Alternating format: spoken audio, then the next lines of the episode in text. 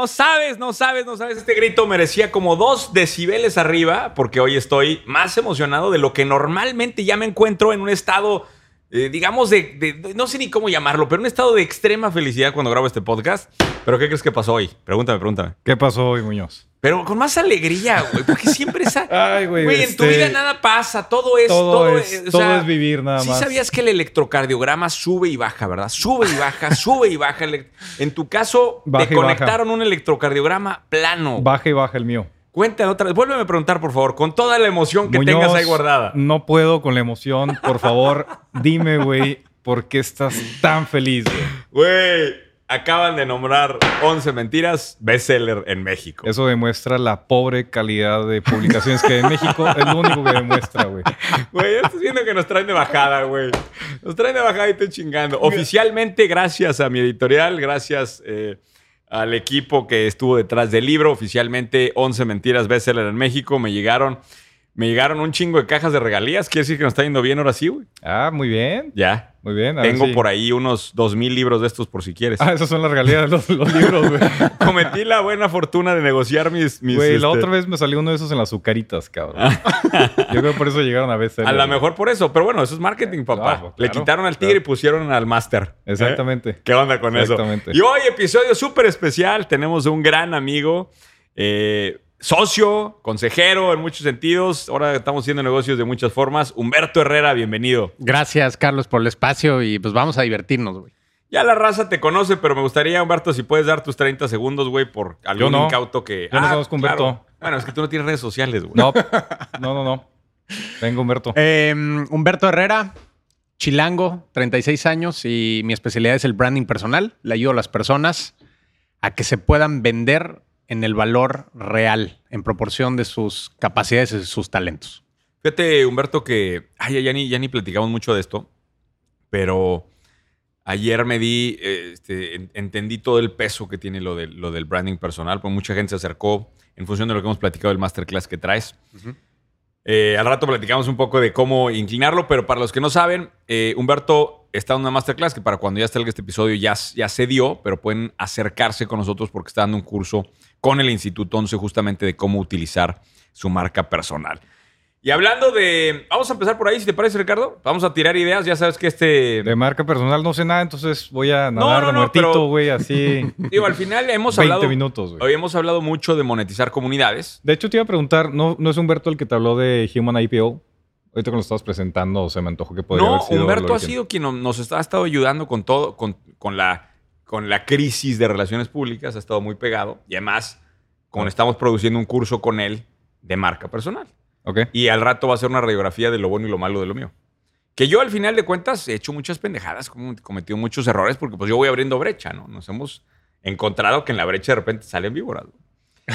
Pero bueno, eh, hablando de ideas de marca personal, algo que me, me sorprendió mucho esta semana, no sé si se enteraron de la noticia, Apple anuncia en, dentro de sus eh, todos estos eventos que hace de productos nuevos que va a ofrecer que los podcasts de Apple ya sean ya se vendan en formato de suscripción. Y esto está toda madre porque te permite una manera muy sencilla de monetizar una comunidad. Creo que es otra avenida más para monetizar la marca personal. Sí, me encanta. Humberto, pero no sé si viste esta noticia y a qué te sonó, güey. Me, me sonó que Apple se dio cuenta que se estaba rezagando frente a Sp- a Spotify y me parece una excelente idea. O sea, yo creo que hay creadores de contenido que tienen muchísimo valor. O sea, eh, el, no se ubica en el podcast de Hardcore History con Dan Carlin. Es el No. podcast más cabrón que existe en historia. Es increíble, güey. Y es un güey que para algunos episodios ha leído 70 libros, güey. O sea, es un güey que se prepara y el storytelling es increíble. Y creo que muchos de estos creadores de contenido, él, él solo hace eso, ¿no? Él no da conferencias ni está monetizando otras cosas. Entonces, para ese tipo de creadores de contenido está increíble que puedan monetizar y puedan hacer un producto más premium. Tú también tienes un podcast ahí importante, Humberto. Has entrevistado ya a todos. Pues ya entrevisté al Master Muñoz, güey. ya con eso. Ya. Ya, ya lo logramos. lo logramos. No, sí, este, me encanta el branding personal y tengo un podcast, lo- el que lo quiere escuchar, Humberto Herrera, así se llama el podcast. Sí, chingón.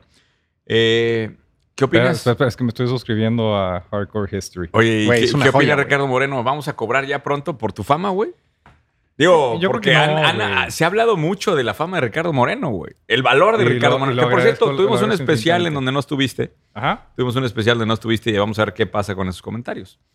Pero, Ah, pues. pero bueno, no- eh, me parece una avenida interesante que es otro abanico más de las cosas que pueden surgir alrededor de la marca personal. hombre. Es que Es se puso correcto, de moda el tema de podcast, ¿no? Digo, nosotros estamos aquí en el tren del mame haciendo podcast y se puso de moda en los últimos meses. De repente hay muchas bromas en Twitter, ¿no? De que eh, en México hay más gente haciendo podcast que gente vacunada del COVID y cosas así, güey. Entonces, eh, se, se puso muy de moda. Eh, yo creo que hay algunos muy valiosos, pero yo no estoy seguro si este modelo... Yo creo que es un modelo más de, de generar valor agregado, de generar contenido exclusivo, el que sí pueda hacer sentido, porque eh, el modelo tradicional podcast no estoy seguro que tan... eh, bueno, está el tema este que hizo Spotify con Yo este lo veo muy Joe fácil, güey. Yo lo veo muy fácil. Hacemos un episodio por semana. Es correcto. Pones el segundo episodio pagado, güey. Y esto lo digo no por nuestro podcast, lo digo por infinidad de podcasts que están Sí. allá afuera, que tienen su público. Es una oportunidad de negocio súper fácil de colocar con estas herramientas que están poniendo enfrente. Y esto de la mano de un newsletter que, que hemos platicado como oportunidad de negocio, pues es la, la- la unión perfecta de esas dos cosas. ¿no? Sí. que ya salió, ¿no? El, el otro día estaba escuchando, bueno, ahorita hablemos de newsletters porque ese es otro mundo monstruoso. Eh, hay un personaje que es Sam Harris, el autor de Waking Up, que también es un super rockstar en Estados Unidos.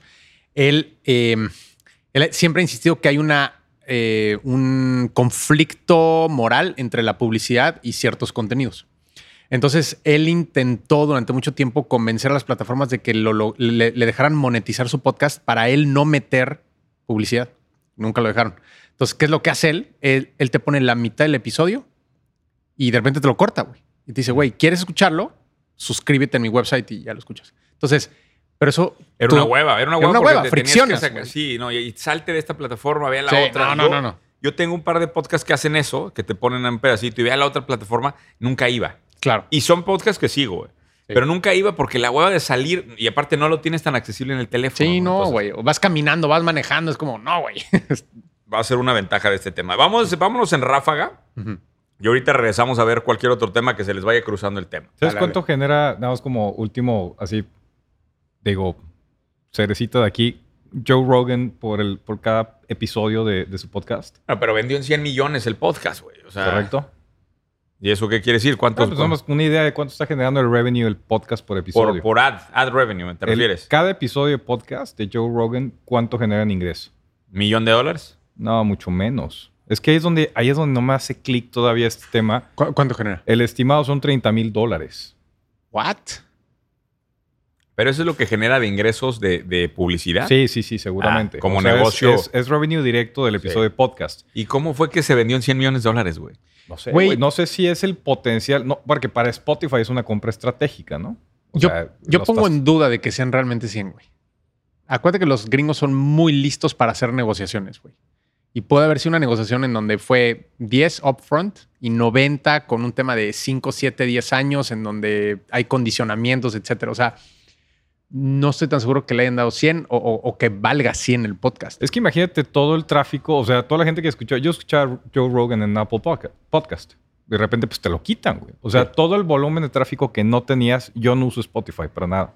Todos mis podcasts los, los veo en Apple. Ok. todo el tráfico que empiezas, a- o sea, estás ya literalmente comiendo contenido para traerte audiencias. Yo creo que sí es un tema interesante, sí puede valerlo, pero me, me chocan estos números de ingreso directo que dices, cabrón, pues ya no entiendo la fórmula. No hay güey". proporción ahí, ¿no? Pero Ricardo, ya las valuaciones, güey, la gente está loca. Eso Sí. es un hecho, güey. Eh, Iba el, el episodio pasado, Humberto había anunciado que estábamos muy cerca de la primer compra que se dio producto de este podcast. Ok. No compra, inversión, porque íbamos a quedarnos con un 10%. La idea era comernos hasta un 40% de la empresa. Ya. Y, güey, de repente, avanzado el proceso, de la noche a la mañana el güey despierta y dice, ahora quiero una evaluación que era 10 Tres. veces, casi 10 veces mayor a la que habíamos, habíamos estudiado con, con todo el contexto técnico de Ricardo Moreno. Tan locos, güey. Güey, el mundo está, eh, está cabrón. Oye, a ver, ha- hablemos de evaluaciones locas. De hecho, aquí me traía unas notas. La valoración hoy, el, el market cap de Tesla, 730 mil millones de dólares. Pero ahí te- o sea, va- vamos a poner las cosas en proporción. En el 2020, Tesla produjo más o menos medio millón de vehículos. Tesla hoy vale más que las siguientes seis automotrices juntas. Sí. Que Toyota produce 10 millones de vehículos, Volkswagen 10 millones, Ford 7 millones. No hay una proporción, güey. O sea, para que Tesla va- valga lo que vale hoy, tendría que tener el nivel de producción de Toyota y multiplicarlo por 3.5 veces, güey. Y pero no es lo que vale, no es lo que vale Humberto. Pero, y aquí entramos a este dilema, ¿eh? La evaluación están locas y están reflejando ese crecimiento. Yo creo que Tesla vale Hay por lo que se puede convertir si logran dominar el tema del manejo autónomo. Esa es la gran, esa es la gran interrogante. Ahora te voy a decir una Esa cosa. es la gran interrogante. Si es, o sea, la empresa que tiene más data para hacerlo, si alguien lo va a hacer, va a ser Tesla. O el primero en hacerlo. Y eso es lo que está reflejando la evaluación. güey. Ahora me sorprende porque el fin de semana, este, ¿puedo, puedo hacer un paréntesis aquí, Ricardo Moreno? Los, los que quieras, güey. Este- Tenemos que llenar una hora, güey. Por favor, adelante, güey. No, venía medio pedo regresando. Y tengo que hacer una confesión, venía manejando un poco pedo. No era un tramo largo. Espero que no me crucifique después la gente por este. No, yo estaba ahí, güey. Era un tramo largo, güey. Sí. Eran por lo menos como 20 kilómetros, cabrón. Oye, venía manejando la Tesla y, güey, eh, eh, qué impresión. O sea, ya llegó un punto donde me ¿Qué dijo, a ver, la güey, Tesla? Carlos, vienes pedo. Yo manejo. güey, a ese punto. O sea, no, no a ese punto, pero es impresionante ya el nivel de control que tiene esa madre con... o sea, Estoy seguro que estamos, estos güeyes están muy cerca de decirte, a ver, güey, vienes medio pedo, güey. O sea, ya no me faltó que me oliera el aliento alcohólico y me dijera, a ver, Sí, cabrón, sí. te mueves de ese pinche lugar y, y agarras onda, güey, porque manejo mejor que tú, güey. Pero bueno, para mí eso es lo que refleja la evaluación. Ahora, que de que estamos en un mundo de evaluaciones locas, estamos en un mundo de evaluaciones locas. Eso, ¿qué te puedo decir? Yo lo estoy viendo todos los días, pero por cierto, seguimos con puertas abiertas si alguien quiere vendernos un porcentaje, si quieres asociarse con nosotros. Carpetazo para el podcast, eh, para la parte de los podcasts. La expectativa hace un par de años de lo que iba a valer la industria de podcast hoy en temas de ad revenue era un billón de dólares. Global. Global.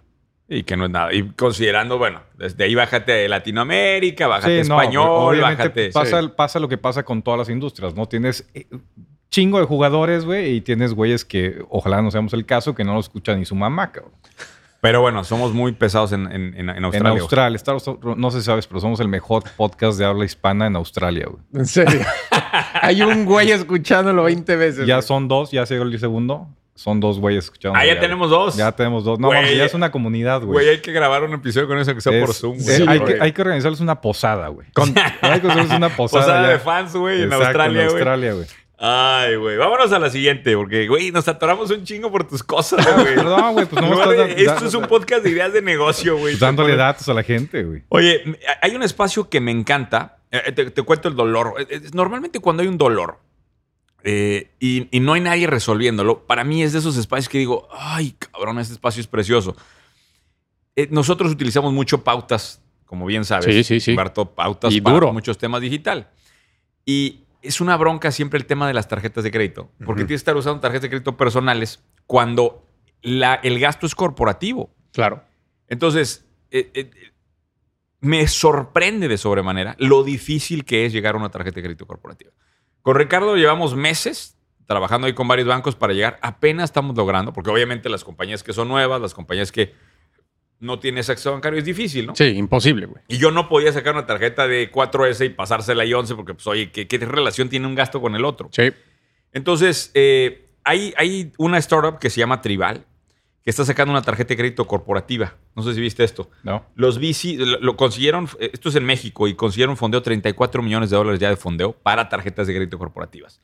Esto se suma a dos eh, startups, eh, Oyster, que esta no la tengo muy ubicada, Oyster eh, también operando aquí en México, y Delt.ai, que es otra De startup. Oyster hablamos en el episodio de Ah, las sí 20 hablamos, ¿verdad? Sí, es cierto. Y, y Delt.ai, que es una donde ya estamos haciendo la aplicación y va más rápido que los bancos. O sea, ahí me parece que hay una oportunidad interesantísima. Lo que me sorprende es, estas Delt.ai están funcionando, no están funcionando como ITF, güey. ¿Cómo chingos están levantando Como Sofom, seguramente. como Sofom? Sí. ¿Y la Sofom puede operar tarjeta de crédito?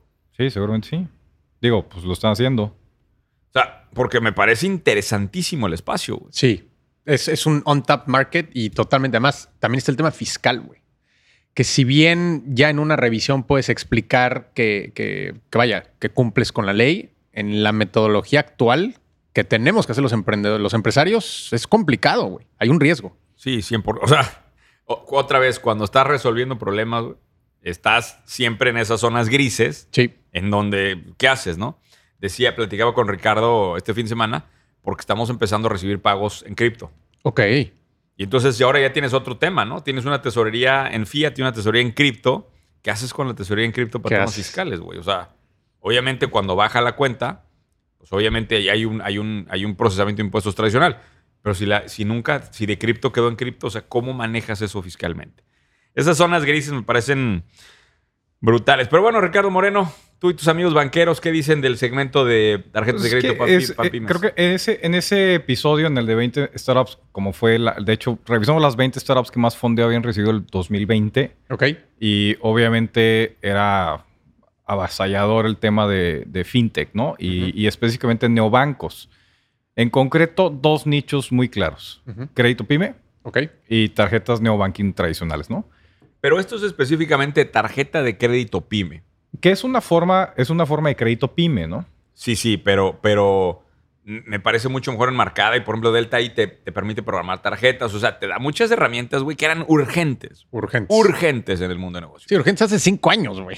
No, eh, y es, lo que pasa es que yo, yo siento que aquí el tema es que la banca tradicional no ha tenido la necesidad de explorar estos nichos. O sea, están muy cómodos con la banca grande, están muy cómodos con la banca de consumo, güey. Claro. Eh, y, y simplemente el meterte en el paramétrico de estudiar a las empresas chicas, pues yo, yo siento que hasta les da hueva, güey. O sea, el producto no trae un costo-beneficio como meterte y seguirle atascando a cartera de consumo normal o a cartera de banca de empresas grandes. O sea, no ha habido, el tema es que no ha habido una solución, ni ha habido un incentivo del mercado a presionarlos, que yo creo que neobanking sí puede ser. O sea, va a meter probablemente la presión correcta para que la banca tradicional se ponga las pilas y diga, puta, güey, estamos cagándola aquí, o sea, hay que buscar nuevas formas de atacar ese nicho. Pero pues hasta ahorita pues les vale madre, cabrón. O sea, literalmente les vale madre porque no tienen el incentivo, tienen tantas fuertes de ingresos, tienen, Las comisiones.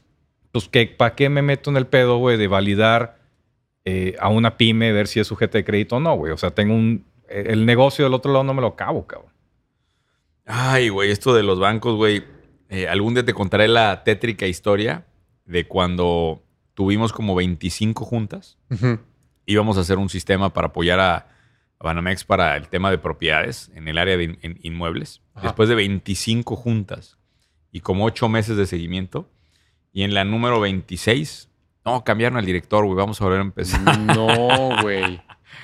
De esas veces que dices, güey, si te preocupaba, te preocupaba la, la burocracia gubernamental, güey, deja que conozcas a los bancos, güey. ¿Y cómo te fue al final? No, no, ya dijimos, no, no, no, o sea, no tengo 20, no, no tengo otros 8 meses, güey. O sea, no, no, ya ni, ni lográndolo justificaba el, el- el tiempo que, que perdía ya. Pero bueno, tú traes una idea de bancos, Humberto Herrera, Registro Nacional de no sé qué, De de defraudadores. defraudadores. Ay, cabrón. A ver, eh, yo llevo muchos años en, en el tema de, de- en el tema Pero más, mediático. te quiero ver así entusiasmado, güey. Para, para, para contrastar acá con Ricardo Moreno, güey. Es que si este es tu idea, échale. Este es un tema muy controvertido, güey. Eh, no sé si es un área gris, güey, pero hay una oportunidad muy interesante aquí. México es uno de los países más impunes del mundo para todo tipo de fraudes y particularmente los que tienen relación con el sistema financiero. Eh, yo llevo muchos años trabajando con los bancos, eh, grandes bancos, bancos chicos, etc. Y he visto a través de los años cómo defraudadores sistemáticos, es decir, van con BBVA, hacen un fraude, las garantías son falsas, los inmuebles no están ahí, no existen, whatever. ¿no? Típicamente hay colusión con alguien adentro del banco eh, y suceden dos cosas. El defraudador va y como no lo persiguen, entonces repite, repite, repite con los otros bancos. Y muchos de los grandes defraudadores hoy tienen créditos con 20 20 bancos al mismo tiempo y de repente entran en impago, güey. Ya a ti no te dan una puta tarjeta de Y- crédito, cabrón. Y, güey, y, y son casos increíbles, güey. O sea, casos en Monterrey, en Guadalajara, etcétera, de, de personas que pidieron créditos por mil millones de pesos, andan en un Ferrari con tres coches de escoltas y no los pueden agarrar, güey. Y llevan años así, güey. O sea, es un, es un tema muy loco, güey. Entonces, el primer elemento es el defraudador y el segundo elemento es el, el empleado bancario que comete el fraude y en- en, no hay un tema en donde a los bancos les da miedo a veces perseguir a los propios empleados, porque públicamente tienen que reconocer que hubo un fraude, güey. Entonces muchas veces los dejan ir. Oh. Entonces, ¿qué es lo que pasa? Estos empleados los corren de banco A, van a banco B y lo van a banco C y lo van a... Y típicamente están en colusión con los defraudadores.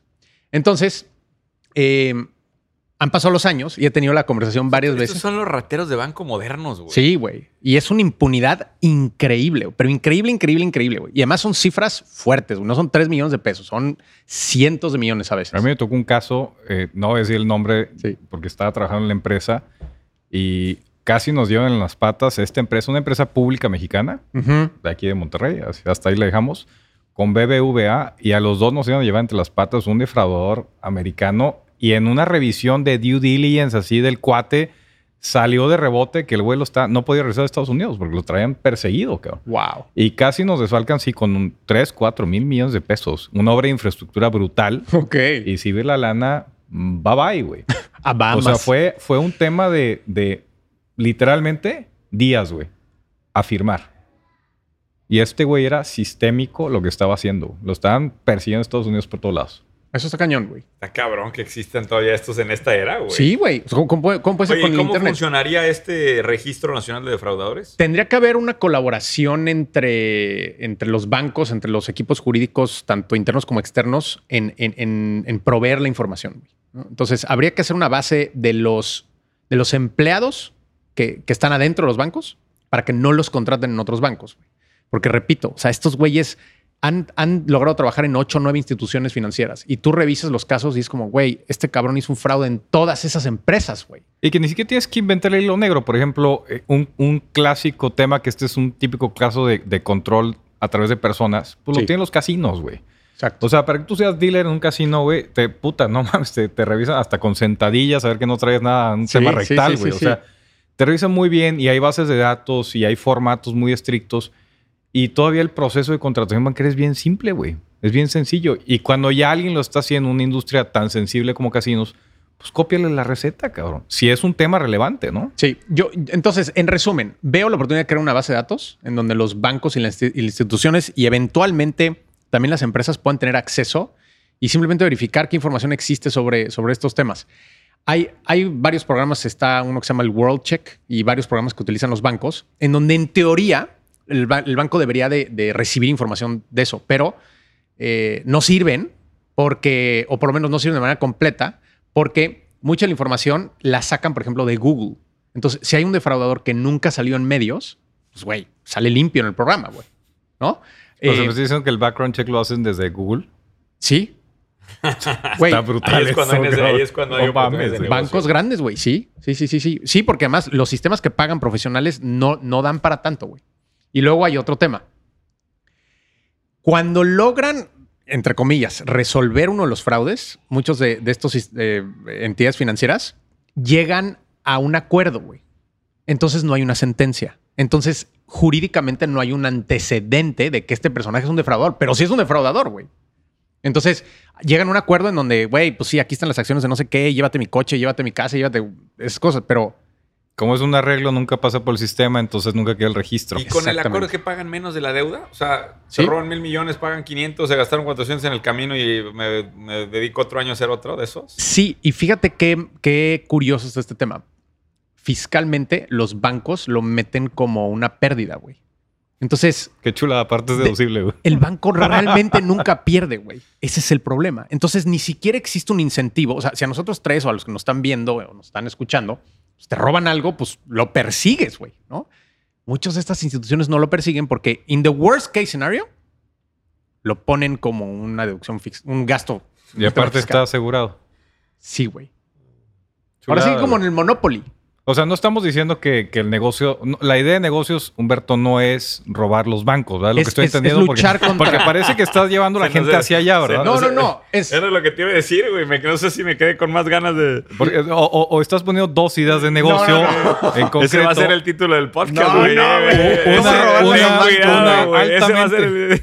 Una altamente lucrativa y la otra legal, no tan interesante, pero prueben, güey. Humberto Prueben. Herrera y cómo robar un banco, No, güey. No, no, no, no, no, no. no, qué título, Humberto, ¿eh? No, Ahora sí, ya, ya. ¿Ves por qué? ¿Ves por qué se dan esos spikes de popularidad, güey? ¿Ya, ¿Ya lo viste? ¿Ya lo viste? Mentoría. Oye, vamos a cambiar de tema, güey. Si no, nos van a decir aquí que pasamos un capítulo de robar bancos, acaba de poner Humberto la mejor idea que ha salido en 16 episodios. ¿Quieres cambiar el tema, cabrón? ¿Quiere decir algo del tema, güey? No, no, no. les- ahorita terminado. Le No, yo creo le que, tomo la güey, idea a Humberto. para, para cerrar la idea, yo creo que hay una oportunidad muy interesante y además muy, muy positiva para la sociedad de, de crear una base de datos en donde las empresas, no nada más los bancos, nos podamos proteger de no hacer negocios Sí. con ciertas personas. No solamente en el sector bancario, ¿eh? también me parece en el sector de construcción, eh, con el tema de materiales. Ok. Con el tema de materiales también hay, hay una oportunidad porque hay varios constructores que hacen esa jugada con... Se financian con proveedores materiales que nunca pagan. Ya, ya. Wow. A mí me tocó vivir en el sector inmobiliario bastante eso. Es que todo el tema de betting de personas es bien importante, güey. Sí, ahí- o sea, hay nosotros, de- nosotros somos al- algunos productos de inversión.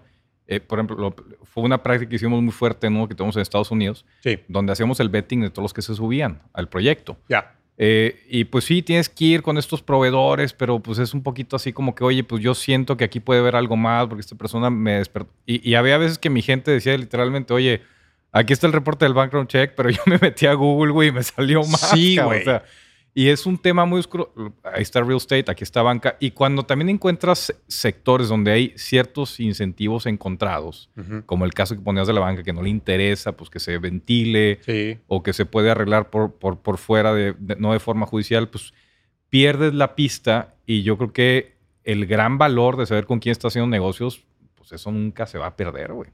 Claro, coincido. Oye, vámonos a otros temas. Eh, fíjate que en el fin de semana también mi hijo se le hinchó el ojo. Ok.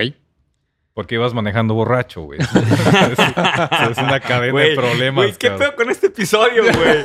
Muñoz manejando borracho, Humberto mandando a robar bancos, güey. O sea, hace que este lo vamos a poner, lo tenemos que, tenemos que poner como especial, güey. Este, güey, especial de todo especial lo no ilegal, güey. No, no, no. Amaneció con una alergia, amaneció Sí. con el ojo hinchado. Ujú. Eh, pues digo, destanteado, pues no sabes qué hacer. Pero obviamente Sí. en domingo en la mañana. Este, y ya nos podemos hablar con el, con el pediatra y eh, resulta que el pediatra atiende, o sea, muy bien, muy buena atención y me doy cuenta que atiende por, por, por mensaje, güey, Ok. por puro texto, Ok. Por WhatsApp. por WhatsApp. Este, y, y digo, tiene su sistema de cobre, lo que tú quieras, pero nos resolvió el tema sin tener que verlo, güey. Eso sí, O sea, sí, sí, literalmente fue puro texto. Entonces, me llamó la atención el espacio. Ojalá le haya atinado. ¿Sí le atinó? No, es que ahí a eso iba. Déjate este caso. Me llamó la atención el tema y me topé con una startup colombiana que de hecho mencionamos en el newsletter que tenemos nuevo, que se llama 1Doc3. No sé si te pusiste a leer todo el research que está Me, haciendo el me- equipo. me acabo de meter Ah. al newsletter. Ah. Está bien chingón. eh. Chavos, inscríbanse. Está buenísimo. No, está bien chingón, güey. Eh, resulta que hay una startup colombiana Sí. que hace telemedicina Ok. y acaba de levantar 3 millones de dólares en su ronda de inversión. Ok. Pero lo que me gustó de la startup específica es que a diferencia de otras startups de telemedicina que hacen videoconferencias con los médicos, aquí estos cuates solamente son mensajes de texto y chat. Genios. Entonces, muy interesante el enfoque porque te permite maximizar a tus médicos. güey. O sea, con un, star- con un equipo médico, con un plantel médico más chico, puedes lograr mucho más capacidad de atención. Y me parece que hay muchas enfermedades. Obviamente esto no aplica para todos, pero hay muchísimas cosas que puedes manejar por chat, güey. No, y, y para los médicos yo creo que es un gran tema y aquí sí hay un nicho muy particular. No sé qué hacen estos cuates, pero yo lo veo con el pediatra de mi hijo, güey, porque me encanta- a mí siempre me da mucha risa cuando voy. Dice, a ver, no se consulta por celular, pero si tengo urgencia, mando un mensaje. Y lo vi en todas las reglas del mensaje, güey. Es de que mande todo en un solo cuerpo de texto, güey. No mande varios mensajes. Dije, oye, aquí hay espacio para que alguien haga, ni siquiera es un tema de inteligencia artificial, un algoritmo muy sencillo para que le armaras al médico el paquete completo. O sea, oye, aquí está el mensaje y que el mismo robot leyera y dijera, oye, pues mándame una foto de esto. O, Pero yo me quedo, yo me quedo pensando. Le digo, y si, y si no te está contestando el doctor en videollamada, ¿cómo sabes que es el doctor? Mm. O sea, ¿cómo sabes que no- el, el- el- el WhatsApp... Igual el doctor está tomando allá contigo, cabrón. No, no, no, no, no. No, no. eh, mi- Estaba en la peda igual que mi tú. pediatra cabrón. es a toda madre. Pero no, me refiero no en este caso, sino en cualquier caso. No necesariamente tendría que ser el mismo doctor quien esté revisando, sino podría tener un equipo de médicos. Sí. Claro. Vamos a pensar un equipo de pediatras. Entonces, tú tienes tus consultas presenciales Sí. y luego tienes un sistema que vendes de suscripción. Eh, vendes una suscripción de texto y chats. ¿Verdad? Esa suscripción la tienen médicos centralizados en otro lado y tienes tu acceso a todo el historial. Entonces, antes de que llegue la siguiente consulta, ves el historial de lo que contestaste, nomás para que sepan. Me encanta. Oye, y en una de esas, si se hace, como dices, de una manera colaborativa con otros médicos, posiblemente hasta el diagnóstico podría ser más preciso, güey. Es que, o sea, tenía- Aparte, es buen tema. Es muy buen tema. O sea, a ver, los multimillonarios antes de operarse van con un panel de doctores, güey. Sí, seguro. Igual, y esto es acercar. Ah, tengo que hacer eso, güey. Voy- Hoy me voy a hacer este, resonancia magnética porque ¿Te ando bien vas a jodido operar la rodilla. rodilla? Sí, bueno, no me voy a operar, güey. Ojalá no, pero hoy me voy a hacer otra vez. Vamos, No podía la- caminar otra vez la ¿qué- semana es? pasada, güey. ¿Es la cuarta o la quinta? No, la tercera, güey. Pero La ya esta tercera la puede tercera, ser. La tercera vencida, güey. Sí, sí, sí, ya Ah. igual y me ven en silla de ruedas. Siempre me imaginé la escena como Charles Xavier, el X-Men. ¿Ok? Este, se ve muy- una silla de ruedas así chingona, llegando así a una mansión, güey. Ahora sí, cabrones, vamos por todo. ¿Eh? Con el avión y todo, se vería chingón. Se vería Nada más que Charles Xavier es pelón, güey. Creo que cuadra más con tu Sí, perfil. exacto. Sí, sí, sí. no, pero pues, podemos arreglarlo. O sea, Yo puedo ser Wolverine, tú puedes ser Charles Xavier. va- vamos a intentarlo. Va, venga, güey. Ay, Ricardo Moreno, no tienes ganas de hoy, hoy, o sea, hoy ni porque me hice bestseller en México, güey. Ya te celebré esa parte, güey. O sea, te lo celebré ampliamente. No, no lo sentí, güey. O sea, es Claro fecha que, sí, siento un dije vacío que, te dije emocional. que vi un libro tuyo en las azucaritas. Yo güey, que- siento un vacío emocional en mi corazón de que mis amigos cercanos no me han festejado. El un pastel, O Este es el un- primer bestseller que sacas. sí. Porque es, no es el mejor libro que tienes. Es el. es- ah, Ah. dato comercial, güey. Es que yo, yo escribí uno con él. Eh, Yo soy... la- si lees Los 100 secretos de la renta de Carlos Muñoz, Ah. te vas a dar cuenta que es, ese sí es un electrocardiograma. Porque hay capítulos extraordinarios y hay capítulos de hueva. Cuando ya es un extraordinario, ese lo escribí yo. Ok. Así de fácil es. Fue coautor de 100 secretos de la renta. Ese es el libro bueno. Tenemos, eh, mucha gente no sabe esto. Yo tengo seis libros inmobiliarios que publicamos antes en el camino. Y desde aquella época nos conocemos. ¿Te acuerdas? Aquel, qué buen libro Sí, ese de 100 sí, secretos sí, de la sí. renta. Muy bueno. Lo, lo leyó La mi editorial, no lo, y- la editorial no lo quería rechazar porque pusimos una, en la portada una foto como este, estaba en aquel momento Sugestivo. 50 sombras de Grey y nos dijeron de que, ¿y esta portada qué quieren decir con esto? Estaba ligeramente sugestiva. 100, 100 secretos de la renta, gran libro. Pero bueno, vamos a seguirle. Cabrón, hoy no traes ganas de jalar, ¿verdad? O sea, hoy de esos días que dices, vamos a hacer todo menos días de negocio. Yo casi siempre los sábados en la tarde es cuando traigo más o menos jalas de, de- ganas de jalar, güey. El resto de la semana ando muy, muy, muy plano. güey. Oye, otra de tus ideas, Humberto Herrera, psicoterapia asistida con psicodélicos. Y aquí hago una, antes de que agarres el micro. Eh, cabrón, este espacio es enorme. Digo, continuando aquí con lo médico, este espacio es enorme, producto de todo lo que pasó en la cuarentena. güey. Sí. Yo he visto mucha, o sea, hay mucha gente que está muy enojada, hay gente que todavía está, hay que reconocerlo, el, el tema de, de salud mental ahorita pues es un momento muy delicado. Es un momento muy delicado y es un espacio que pues, es enorme, ¿no? Totalmente. Yo sé que ustedes ya han hablado previamente de este tema y han aportado mucho conocimiento ahí. Eh, yo estoy convencido de que la psicoterapia asistida con psicodélicos es una de las más grandes revoluciones que vendrán en los siguientes 100 años para la humanidad. O sea, es algo increíble. La gente dice, Antes de entrar a los, a los psicodélicos, primero me gustaría que me dijera, o sea, el tema de, de psicoterapia, eh, o sea, de entrada el espacio de psicoterapia es enorme, ¿no? sí, Porque los psicodélicos nos quedan, ¿cuánto te gusta para la legalización en México? sí, un, un rato. Años. Hablamos el, el- ¿te acuerdas del podcast este o no estuviste tú? En, en ese creo que no estuviste. Hablamos de, Oregon fue el primer estado en Estados Unidos que acaba de autorizar el uso de psilocibina. Sí, eh, era con este Sí. Garzate, ¿no? Exacto, con Sí, no Sebastián. estuve yo. con Sebastián. Muy buen episodio. Primer estado en Estados Unidos que lo permite. O sea, todavía estamos eh, un tramito atrás. Sí, sí, sí, sí. ¿Cuánto le calculas, eh, Humberto, que nos tome legalizar acá en... Aquí, yo creo que por lo menos unos 4 o 5 años para tener algo ya, ya más sólido. Pero, o sea, aparte de la, de opción del podcast o de esta oportunidad de hablar, es, creo que hay una oportunidad este, que, que no se ha capitalizado todavía, que es México en el tema de usos y, y cos- y costumbres, jurídicamente, tiene ciertas regiones en donde está tolerado, güey. O sea, tú quieres que se detone el turismo en la Huasteca por el peyote. Sí, pero, y este pero es muy importante, güey.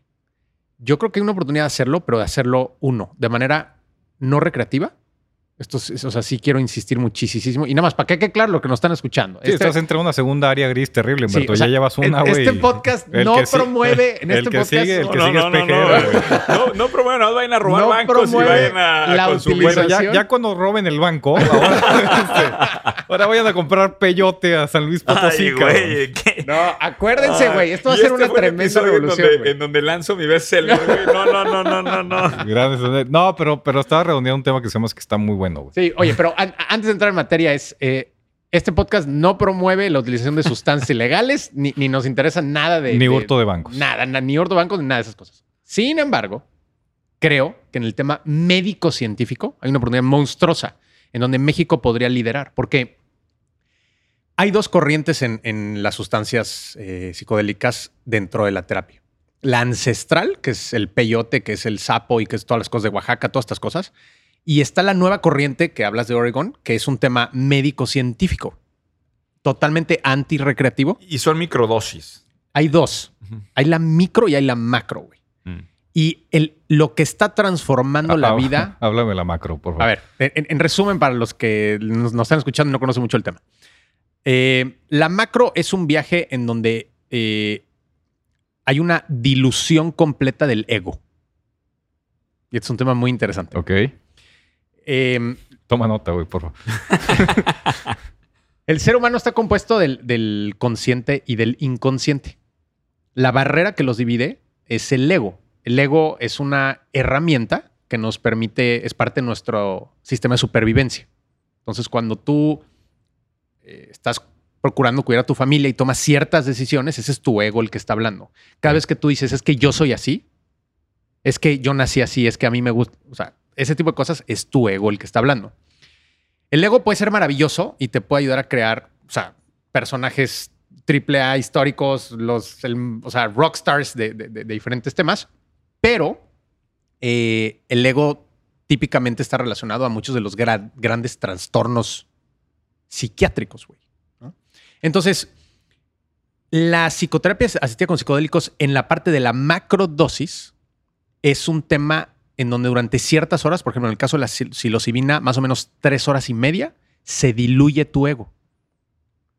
¿Qué significa esto a, a- a nivel banqueta? Sí. Es que si tú tuviste un trauma, por ejemplo, eh, si tú fuiste víctima de, de una violación cuando eras niño, eh, la psicoterapia tradicional te puede ayudar muchísimo, pero hay ciertos lugares donde ya no logra llegar porque tu ego no te deja. ¿Por qué? Porque el ser humano ciertos traumas los encapsula, se protege. Es un, es un sistema muy inteligente. güey. El tema es que mientras esté encapsulada esa memoria traumática, eh, hay un punto en donde ya no, no puedes ir más allá, güey. Ok. Porque tu ego no te deja explorar más allá. Entonces, lo que hace esta sustancia es que apaga el ego. Entonces, para que se entienda, tú en una, en una de estas terapias pudieses, o sea, te lo digo porque conozco personas, o sea, conocidos míos que han hecho este tema, puedes eh, regresar al momento de la violación sin sentir nada. Y en ese momento puedes reprogramar tus creencias de manera inmediata. Esto no es un tema de 10 años de terapia o 15 años de terapia, es un tema de que posiblemente es una sesión de 3 horas y media. Eh, y es un tema poderosísimo. Digo, te hablé del tema de abuso sexual, eh, pero están los veteranos de la guerra en Estados Unidos, eh, están los veteranos de la, de- de la guerra contra el narcotráfico en México, que es un tema que nadie habla de esto, güey. Pero es. Es todos los tema, efectivos del orden que están mal de ese tema. Este, este, es- esto es una solución, güey. Qué Entonces, irónico Y, que y hay un montón de violencia también de género. Violencia de género que también sería muy útil en ese caso. Totalmente. Ahora, pe- pero entonces yo pensé que el, el- el uso comercial que más prevé, por ejemplo, el caso de Tim Ferriss, que más promueve y que más parece ser la oportunidad es el caso de microdosis. En microdosis es, estás tomando, lo que entiendo, porque Sí, sí. estás tomando psicoterapia asistida con psilocibina y eso ayuda, ¿no? La microdosis, mira, te- la microdosis te lo voy a decir desde el ámbito donde está de moda, que es Silicon Valley. No lo dicen públicamente, pero un enorme porcentaje, no, no me voy a aventurar a decir una estupidez, pero un enorme porcentaje, yo estoy seguro que es más del 50-60% de los founders en Estados Unidos eh, toman recurrente u ocasionalmente microdosis. Microdosis es una cápsula que tomas en la mañana, típicamente es el hongo deshidratado, eh, y podrías estar en este podcast como nosotros tres estamos hablando. Pero tu nivel de conciencia está mucho más elevado y puedes poner atención a ciertas cosas y puedes entender ciertas cosas que normalmente no entiendes porque tu ego no te lo permite, güey. Ok. Entonces, eh, en un tema, o sea, esta es otra conversación, pero también en un tema de high performance, o sea, los founders y los multimillonarios, o sea, güey, Elon Musk, Steve Jobs, Bill Gates, eh, los fundadores de Google, todos estos personajes han hecho eh, macrodosis, que es la parte fuerte, y muchos de ellos han hecho o hacen microdosis. Y repito, no lo dicen porque es diplomáticamente incorrecto, políticamente incorrecto decirlo, pero muchos de los multitrillonarios del mundo lo están haciendo hoy, güey. Es, un, es, un, es una ventaja que ellos traen, güey. Em, Otra vez ya se está escuchando como comercial, no, Humberto. no, ¿eh? no, no, no es la panacea. Oye, oye, para, para que no me crean a mí, hay, hay un libro que les invito a que lo lean que se llama... Se llama 11 mentiras de la escuela de negocio. Bestseller en México. No venía preparado, pero. Eh, hay un libro que se llama Stealing Fire. Muy buen libro, güey. Y el libro es un libro básicamente que habla de Silicon Valley y de cómo muchos de estos personajes eh, lo utilizan de manera recurrente. ¿Y tú crees ¿Sabes, que el sabes tema- también quién habla mucho de esto? Jerry Colonna. No sé si lo has escuchado. no lo ubico. el, el libro de él, ahorita lo tengo por ahí, es uno de los libros nuevos. Jerry Colonna también habla mucho de esta conciencia que ganó gracias a estos, a las Sí, microdosis. güey. Eh, hay, hay- hay una ventaja muy fuerte. ¿Y, y tú ves la ventaja o la oportunidad de negocios dentro del tema de usos y costumbres en México, en donde estas sustancias pues se siguen respetando por las culturas que viven ahí, para verlo como un laboratorio, para verlo como un qué? Pudieras- pudiera ser hasta una, un tema de viaje, ¿no? Vas a la, a la región este, como Sí. una agencia de viajes especial. Turismo narcótico.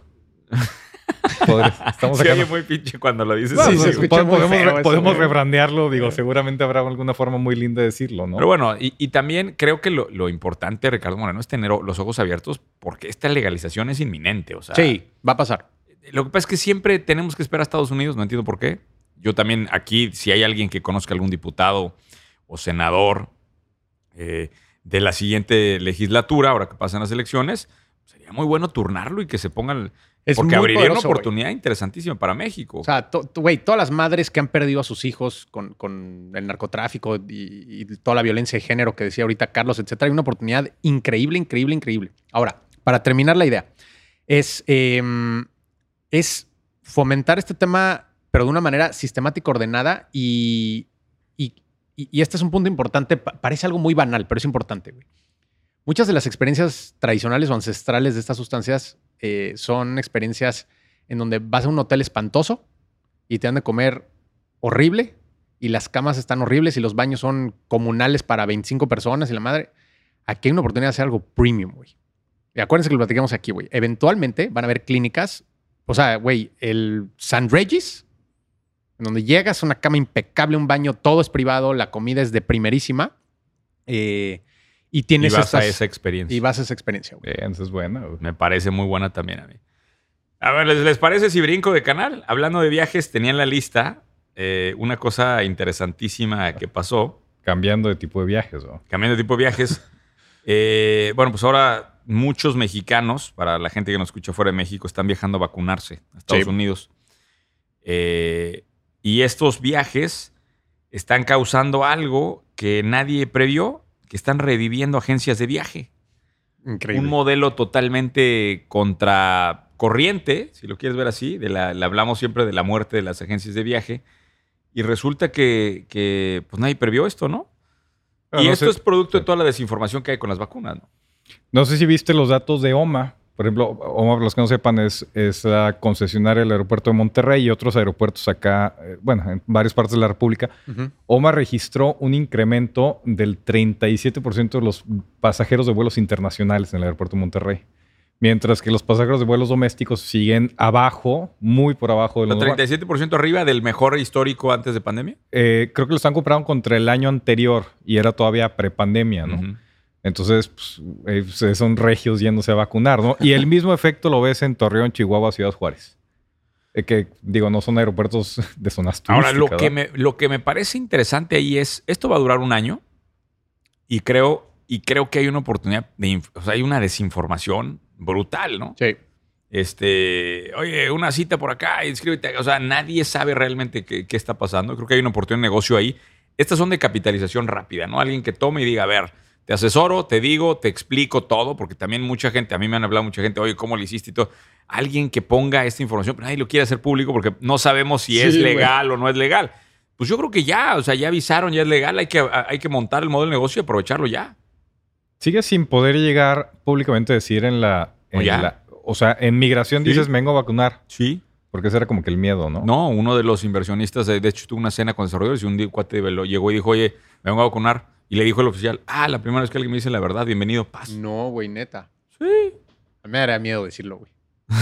La neta, güey. Pues imagínate que Pues te digan, que no, hay para atrás, decir, hay- vengo, a de hacer terror, microdosis. Humberto llegó a Oregon, güey. Hola, ¿qué tal? hacer- Vengo, vengo a robar un vengo banco, güey. No, no, no. Vengo de México de haber hecho un proceso y vengo a una microdosis en Oregon, güey. No, me no. Vengo de robar un banco para fondear mi clínica de microdosis en San Luis Potosí, cabrón. Ay, no, pero- pero sí era un- pinche sí episodio, era- cabrón, ¿no? Sí, güey. qué Era un tema, era un poco un tema tabú. Eh, bueno, de hecho ya el, el que organiza los videos ya, ya de forma clandestina se está haciendo, ¿no? Pero no ha habido alguien que lo forme o lo estructure de algún, de algún tema que, que sea una solución ya como de negocio y que lo pueda explotar. Oye, eh, eh, está la oportunidad de la agencia, de la agencia, pero también de un curso, güey. Dime más. ¿No? O sea, imagínate, Dime o sea, más. imagínate lanzar un curso premium que te cueste 250 dólares y que te explique todo. Dónde sí, dónde no, cuál es la que te debes de poner, por qué no ponerte la de Johnson Johnson, que porque no sé qué, que porque bla, bla, bla, el bla, gran bla. tema de la información, ¿eh? Es, eh, yo creo que sí es un buen, buen, buen tema. Y, güey. y hay un, o sea, y sería evergreen, porque te duraría ocho meses, maybe. O sea, a lo mejor un añito, sí. Sí, a lo mejor un año, güey. Lo haces en inglés, en español y fuego, güey. Órale, Carlos, me, me das regalías cuando lo hagas, güey. Ya. Este ya el compromiso. Oye, y en la lista de temas traía el tema de publicidad dentro de videojuegos. Ay, qué, qué- qué grande es el espacio. Me siento, este es de esas veces en donde me, me siento como un Ricardo Moreno. Ya ves como Ricardo Moreno ve la tecnología como imposible todo y no puede tener Instagram y no puede tener estas cosas. Yo nunca fui bueno para los videojuegos. Eh, por ahí tuve el Nintendo 1 eh, y tenía Ninja Gaiden. ¿Te acuerdas de ese juego? No, no me tocó hacer. Era un juegazo ese. ¿Eh? Era un juegazo. Por favor, si alguien tiene un Ninja Gaiden en, en- en lo que me mande ese jueguito para. este, Tampoco lo jugué, güey. Ahí me quedé, güey. Nunca fui un fanático de los videojuegos, es lo que te quiero decir. Y ahora se está abriendo un mundo tan grande de espacio de oportunidad ahí. Ya hablamos de Roblox, hablamos de las oportunidades que hay ahí de programación, de la cantidad de dinero que está repartiendo Roblox a creadores, que es brutal. Y ahora eh, me sorprendió porque dentro de algunas de las, de las newsletters que, que veo hablan de un pico eh, que el año pasado, eh, year on year, se multiplicó más del 100% publicidad dentro de videojuegos. Ok. Entonces, eh, se está convirtiendo en otra fuente de tráfico, güey. O sea, en lugar de anunciarte en Facebook, en Instagram, en, en- en Google, todas las plataformas que conocemos de redes sociales, ahora vas a tener que meter dentro de tu media mix, oye, metí también en Roblox o en FIFA o no sé en qué. Este, puta, me parece increíble. Oye, Santi me Sí. acaba de. eh, Santi es mi hijo, mi hijo mayor. Eh, cuando veníamos el, el sábado que nos vimos, venía diciendo: Pasamos por. eh, veníamos en Morones y veo un espectacular de Adrián de la Garza. Dice: Él quiere ser gobernador, ¿verdad, papá? Y yo, sí. Dice: Él sí me cae bien. Y yo, ah, chinga. Le digo: No, mi hijo es prista, cabrón. Le dije, le dije: ¿Por qué, güey? Me dice: Es que él no me interrumpe mis juegos, güey. Pero el otro, el Samuel, güey, ya me tiene hasta la madre. Porque su puro Nuevo León, güey, siempre me para mis juegos, cabrón. ¿Pero y qué, yo, qué juegos le ¿qué- para? Pues no sé, no, me- no, no sé qué estaba, pero dije, no mames, la- o sea, ¿cómo se le cló? Sí, o sea, poderoso, güey. traía el eslogan de Samuel, güey, y sabía que Samuel gobernador, ya lo tiene hasta la chingada. O sea, en mi casa no puedo votar por Samuel, güey, pero increíble ese eh, tema, eh, güey. Pero paréntesis de eso, gran campaña la de Samuel, güey. O sea, lo que sea cada quien, el- Hay que la, vuelta que le dio, los números que trae y la ejecución de marketing es impecable. Pues mi hijo opina contrario, pero bueno, es- ya es No, un tema bueno. que va a tirar yo tú con Santi. Exacto, hay que traerlo al podcast y, y- y- y que, y que arregle. A mí me parece que un- una... Y hablando de esto, Humberto le dio la vuelta a, a la- a la negatividad. Tú estás aquí, Humberto, tú vives aquí, pero eres chilango, pero vives aquí. No, vivo en la Ciudad de México, pero Ah, igual ok. en esas me vengo a vivir acá. Muy bien. Ya lo vamos a traer, Ya lo vamos a importar nacionalizar, muy bien. No, no, pero, pero, eh, o sea, me parece un tipo muy interesante porque lo, logró, o sea, me refiero a Samuel, Sí. lo, tenía, tuvo dos a ti crisis. también, pero ahorita está hablando Samuel. Este, tuvo dos crisis fuertes de Sí. mediáticas y le dio la vuelta de una Le manera, dio la Humberto, este... Magistral. Y, y- y esta última que le hicieron, que le sacaron esta fotografía de familia, güey. Impresionante cómo los memes le dieron la vuelta a las cosas, güey. Sí, es increíble, güey. Es, es, es raro encontrar un político que, que tiene algo muy similar a, a Andrés Manuel, ¿no? Es, puedes tener todo el raciocinio súper elevado de por qué no es una buena idea. Y este cabrón te desarma con una frase, güey. ¿no? Agarra una frase popular y... Es que. y, sí, y- y o un meme. un es el y o tema. un meme y o música, ¿eh? porque de esto hemos hablado también un poco en mi podcast que tengo de marketing, Sí. pero el, en particular yo estoy sorprendido de las capacidades que tienen los memes. Sí. De hecho, ni siquiera hemos hablado de esto como idea de negocio, pero hay un par de páginas que ni siquiera son productoras de memes, o sea, no son los creativos ellos. Lo único que hacen es pegar todos los memes buenos que crea el mundo, generaron un canal Sí. y hoy están monetizando el canal. Ya tiene una base brutal de gente que lo está haciendo. es impresionante el impacto que tienen los memes en esto. O sea, y creo que a nivel de marca personal le tenemos miedo a los memes. Porque como que hace un, hace un, este, pues no sé, hace como choque, ¿no? De que cómo voy a meter ahí cosas que se burla, o sea, que son burla, que no, que, y que no controlo también. Sí, sí. Pero bien manejados, este, creo que es una herramienta poderosísima. Poderosísima. Yo, yo creo que, regresando a tu punto, sí. eh, es una estrategia similar a, a- a la del presidente, pero, pero es la nueva generación de la herramienta. O sea, lo llevó a un meme. Eso está, está muy cañón, güey. Hay que reconocerlo. Y, y regresando a la parte de ideas de negocio, a mí me parece que hay pocas agencias. O sea, para mí hay como cinco líneas de negocio que aparecen ahí de los memes, pero hay, hace una falta una agencia especializada en memes.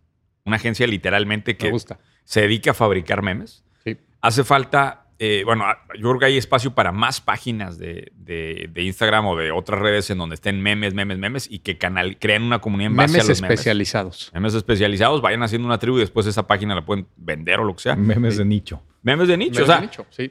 Güey, es que ¿cuánto vale una página que tiene un millón de seguidores? Hablando de esto, este, ayer tuve una mentoría con, con los, con la gente de la maestría del M3C que tenemos, el programa de Luis Carlos, y un cuate muy habilidoso me dice, Carlos, este, se vino la pandemia, no teníamos nada digital, eh, una, una, una mueblería. Y en lugar de hacer su página, fue y compró una página de Instagram de muebles que ya tenía, pues no me acuerdo, me dijo 15 mil seguidores o algo así no era tan grande, ¿no? Pero, pues, obviamente, en ese momento se brincó. Le dije, te quitaste ocho meses de trabajo, güey. Claro, 100%. ¿Estás de acuerdo? Porque Sí, esos sí. primeros meses son durísimos. Durísimos, güey. Nadie te pela, te frustras, te sientes un fraude. Y, y hoy la gente seguramente entra a la página de los muebles, ve los followers y dice, güey, estos güeyes son serios. Claro. Y em- me dice, compré la página y tuve órdenes el día uno. O sea, el día que me entregaron la página, empecé a vender mis muebles. Oye, buena idea de negocio esa. O sea, estar maquilando, pues no tiene que ser meme, pero páginas de nicho Claro, para que las agarren empresas que no tienen base de, de- de- de redes sociales, ¿no? Claro. güey. Me encanta. Ahí- Buen ahí- tema. ahí, o sea, Buen si tú logras crear una, una comunidad en, en relación a algo, por ejemplo, este de los muebles me, para mí hizo mucho sentido porque era una página que tenía ideas de decoración, fotos bonitas de casas, ta, ta, ta, ta, y de repente pues empieza a vender muebles como que hace todo el sentido, ¿no? Sí, muy bien. Este, creo que eso se puede hacer en muchas industrias, ¿eh? Y te da la oportunidad a ti de... Y esto se puede hacer con muy bajo presupuesto, güey. Tienes toda la razón. Muy, muy listo el que le vendió la página y muy listo el que compró la página. Los y dos qué ganaron. padre que hagan, que hagan, o sea, qué padre que se haga negocio de los dos lados. Sí, O sea, me qué padre que se haga negocio de los dos lados. Ricardo Moreno. No, nada. te compramos una página de Instagram, güey. Si hay vamos a hacer esto. Si hay algún pelón. No, a ver, a ver, tiempo. No, vamos a buscarte una página decente. Si hay Órale. algún pelón, ¿con cuántos seguidores será bueno que arranque el señor? Unos 10 mil. Tú eres el que le 10 sabes mil para por lo menos tener un swipe up, para que no, no esté aburrido Ricardo Moreno. Si hay un pelón que se vea como de 62, pero, pero tenga menos, más o menos esa sería la descripción. Yo creo que está bien, suena bien. Que hay una incógnita. Ah, vamos de una vez a soltar el concurso, güey. Pues anúncialo. Hay, un- hay una incógnita de cuántos años tiene Ricardo Moreno. Es más, que se lleve un libro, el bestseller de México. Pensé que ibas a poner algo más de lana, güey. ah, ¿no, no, no, ¿no te gusta el libro? ¿Quieres meterle más? Güey, es bestseller en México, güey. Una caja de libros, güey. No, vamos a hacer esto. Exacto, tiene dos mil, vamos, vamos a hacer cinco regalos entonces. ¿Ok? Vam- En, en, en, en, en YouTube, este, porque en las otras plataformas no nos pueden dejar los comentarios. Ah, Y ahorita te voy a decir otra cosa, pero en YouTube vayan a dejar la fecha exacta de nacimiento de Ricardo Moreno de la mano o, que te manden un correo. Mejor que te manden No, un correo. van a mandar los correos, güey. Sí, mejor. O sea, sí trabajo. Tienes güey. razón. Pongan la fecha, pongan la fecha de nacimiento de Ricardo Moreno en los comentarios de YouTube y pongan su correo electrónico ahí. ¿Les parece bien así? Está bien.